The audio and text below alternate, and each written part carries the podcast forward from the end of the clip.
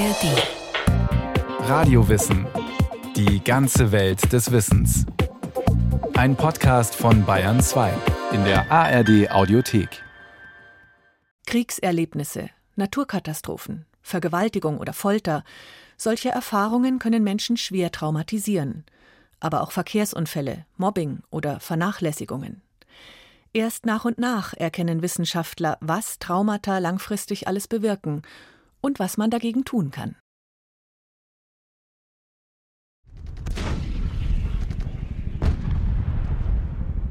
Über 1000 deutsche Soldatinnen und Soldaten sind im Norden Afghanistans stationiert. Nicht zum Kämpfen, sondern um die einheimischen Streitkräfte auszubilden. Obwohl sich ihr Alltag hauptsächlich hinter Wachanlagen, in Bunkern und in einem hochgradig gesicherten Lager abspielt, werden sie von den Taliban angegriffen, sind Explosionen, Überfällen und Raketenbeschüssen ausgesetzt. In Deutschland werden die Soldatinnen und Soldaten geschult, um auf diese Ausnahmesituation vorbereitet zu sein. Trotzdem kommen viele von ihnen krank zurück, mit sogenannten Traumafolgestörungen. Traumatische Ereignisse sind typischerweise gekennzeichnet durch Lebensbedrohlichkeit, durch einen katastrophalen Charakter, durch eine Erschütterung vom Selbst- und Weltbild, durch ein anhaltendes Gefühl der Bedrohung. Erklärt Dr. Peter Zimmermann. Er ist Privatdozent am Psychotraumazentrum der Bundeswehr in Berlin. Da fallen Kampfhandlungen rein, aber auch Beschuss zum Beispiel in den Lagern oder dann auch die unmittelbare Zeugenschaft von schwerwiegenden Gewalttaten in der Bevölkerung, gerade wenn sie gegen Frauen oder Kinder gerichtet sind.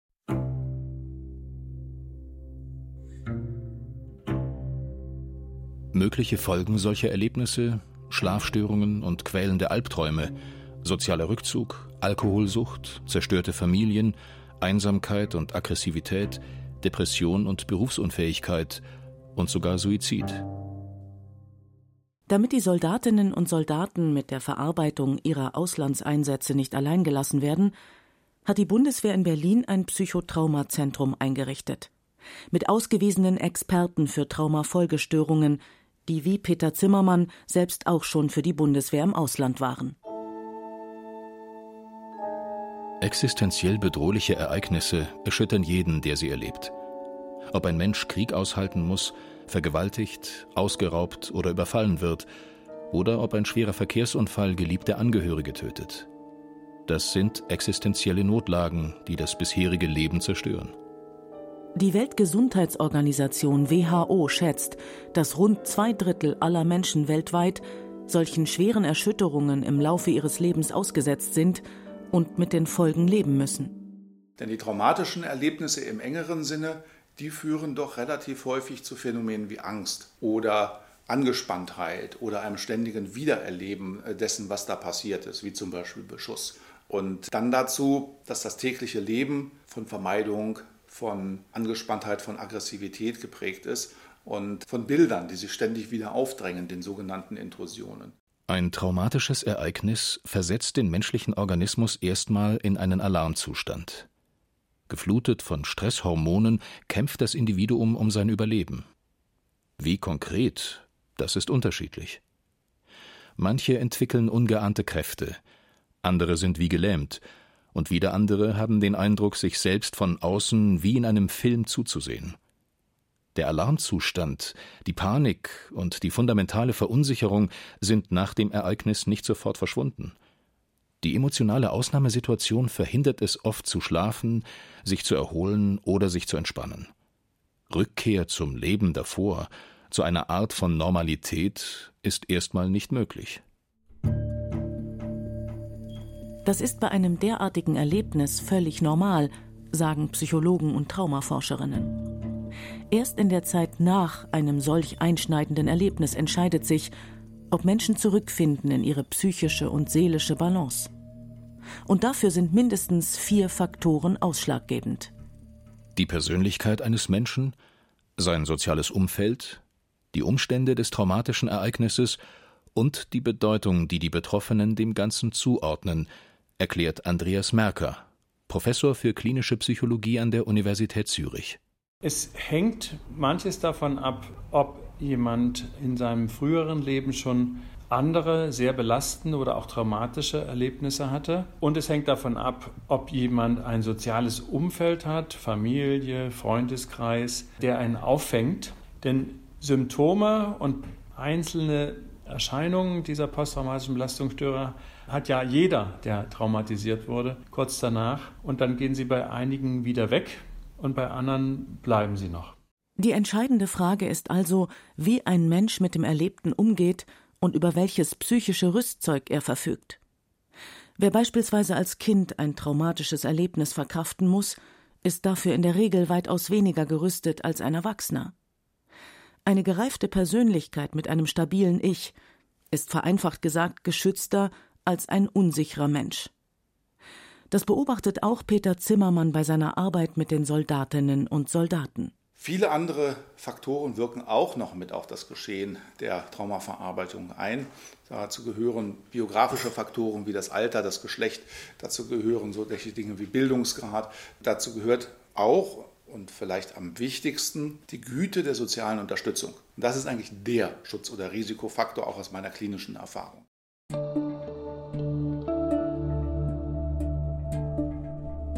Es gibt Menschen, die selbst schwerste Erschütterungen wie Unfälle, Naturkatastrophen, Kriege oder Attentate erleben und überleben und trotzdem nicht für den Rest ihres Lebens davon gezeichnet sind.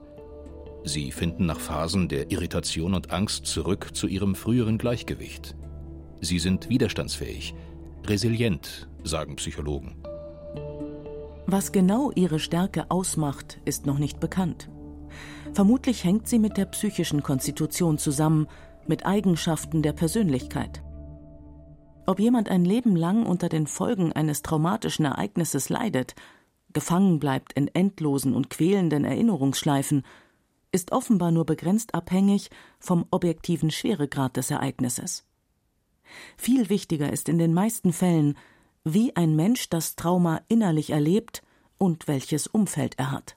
Das heißt, mit einem guten, stabilen sozialen Umfeld ist eine viel größere Chance verbunden, auch mit weniger oder gar keiner Traumafolgestörung aus einem Ereignis herauszugehen. Ein Ereignis ist ja zunächst einmal nur ein Ereignis und keine Krankheit, auch wenn es sich in der Regel sehr schlimm anhört. Der Krankheitsprozess hängt eben vom Alter ab, von der sozialen Unterstützung und von vielen anderen Faktoren auch. Ob ein Trauma zu einer dauerhaften psychischen Beeinträchtigung führt oder bewältigt wird, hängt nicht nur von der Wucht des Erlebten ab, erklärt auch Andreas Merker. Und dazu gehört, ob man mit solchen Dingen offen umgehen kann oder ob man die in sich verschließt, ob man zum Grübeln neigt oder auch sonst schon zu Angst neigt. Das sind dann Teile dieser Persönlichkeit, die dann relevant dafür sind, ob man eine PTBS bekommt. PTBS ist das Kürzel für posttraumatische Belastungsstörung eine anhaltende Traumatisierung über die erste Phase nach dem Erlebnis hinaus.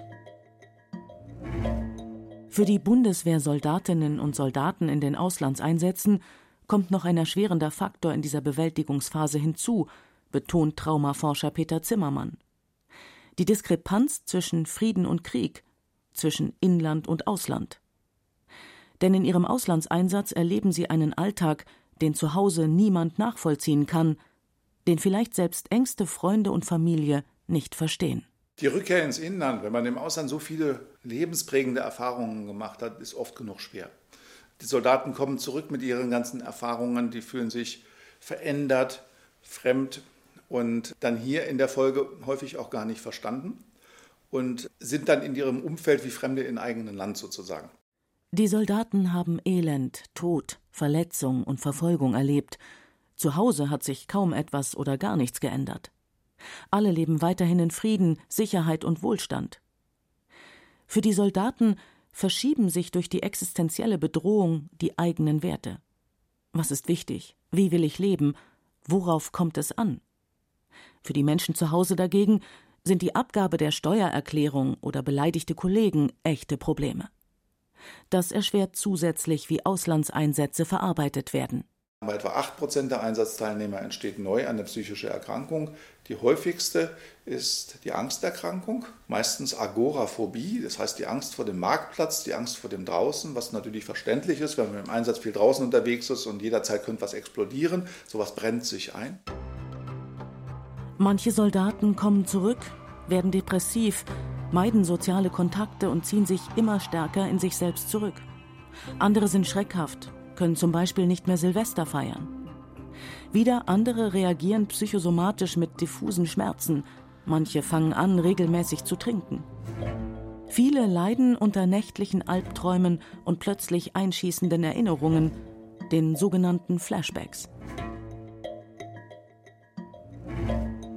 Solche Reaktionen auf traumatische Ereignisse sind nicht auf Soldaten beschränkt, sondern Ausdruck einer Traumafolgestörung bei allen Menschen, betont der Psychotherapeut Andreas Merker. Egal ob nach einer Naturkatastrophe, nach einem sehr schweren Verkehrsunfall, nach einem fortgesetzten sexuellen Kindesmissbrauch oder nach Holocaust-Erfahrungen, dass das Gedächtnis danach bei manchen nicht mehr so richtig funktioniert, beziehungsweise übermäßig Erinnerungen produziert und dass in der Persönlichkeit nachfolgend in der Entwicklung ein Schaden genommen werden kann, das ist eine Gemeinsamkeit.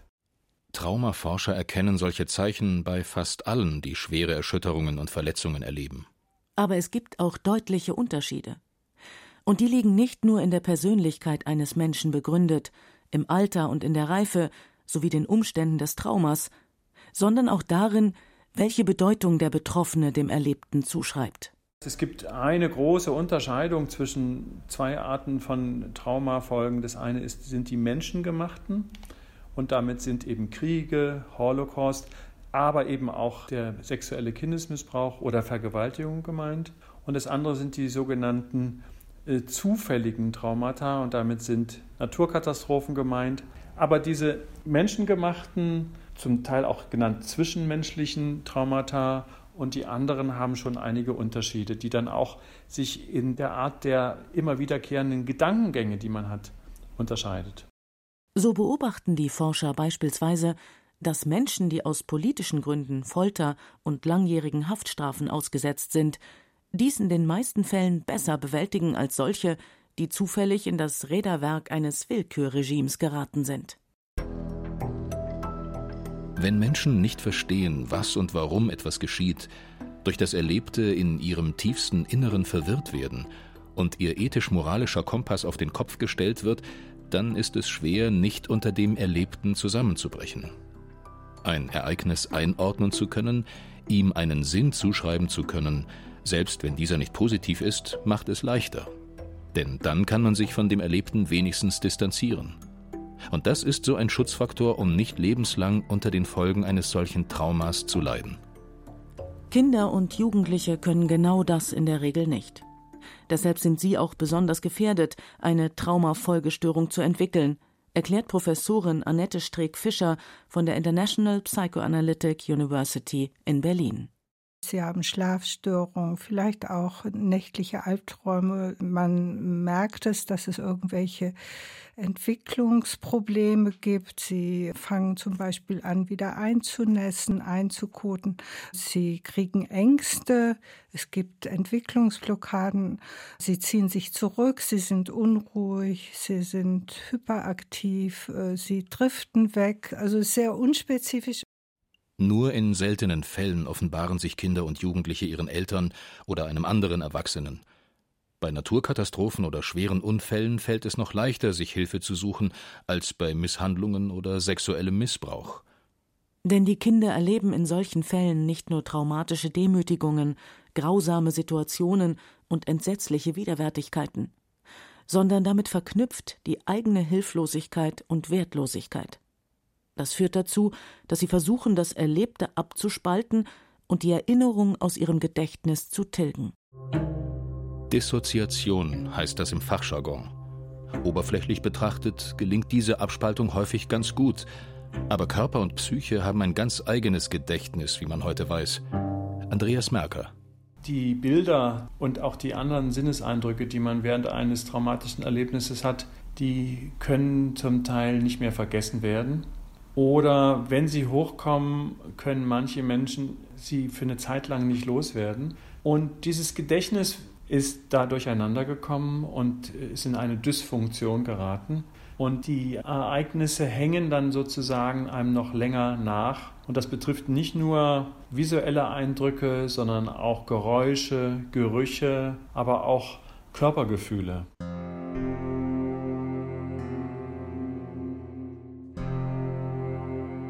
Kinder, die einem Trauma ausgesetzt waren, haben ohne Hilfe kaum eine Chance, psychisch stabil aus der belastenden Erfahrung herauszukommen.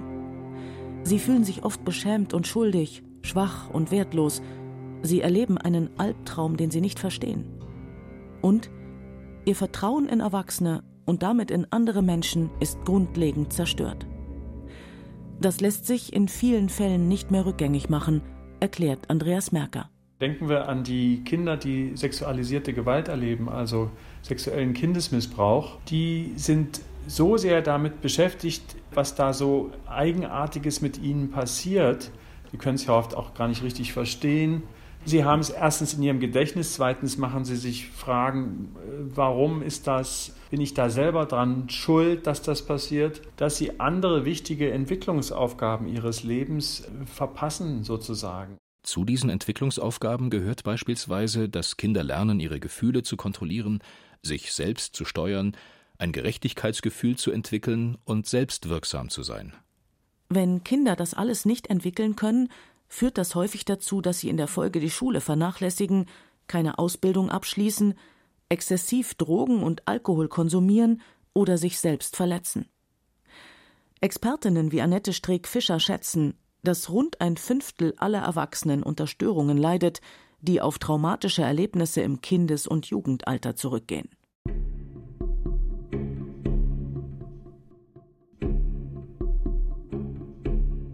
Über viele Jahre hindurch war es in der Medizin üblich, zwischen körperlichen und psychischen Verletzungen zu trennen. Der Ulmer Unfallchirurg Florian Gebhardt erkennt jedoch einen systematischen Zusammenhang zwischen schweren körperlichen und seelischen Verletzungen. Sachstand heute ist ja, das psychische und das körperliche Trauma beeinflussen sich gegenseitig in unterschiedlichem Ausmaß und bei jedem Menschen ein bisschen anders, aber grundsätzlich muss man das bejahen. Am Sonderforschungsbereich zu Traumafolgestörungen in Ulm wird deshalb auch erforscht, wie sich körperliche und psychische Gesundheit wechselseitig nach Traumata beeinflussen. Gemeinsam mit anderen hat der Unfallchirurg Gebhardt die Deutsche Traumastiftung gegründet. Denn er ist davon überzeugt, dass die Traumafolgestörungen in Deutschland noch längst nicht genug Aufmerksamkeit und Geld erhalten.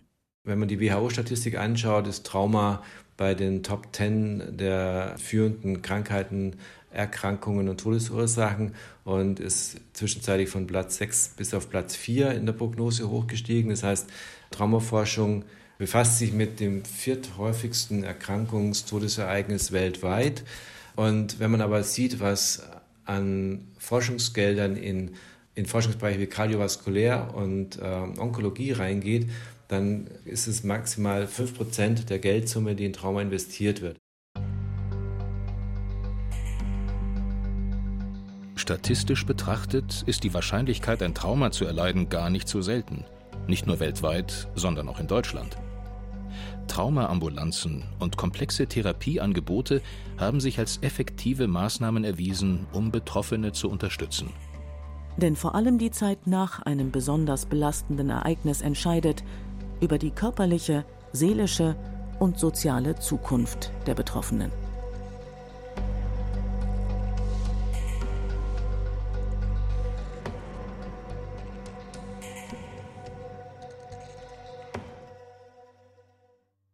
Sie hörten einen weiteren Podcast von Radio Wissen auf Bayern 2. Trauma, wenn die Seele verletzt wird. Autorin Daniela Remus. Regie Sabine Kienhöfer. Technik Susanne Herzig. Die Sprecher waren Katja Amberger und Christian Baumann. Redaktion Susanne Pölchau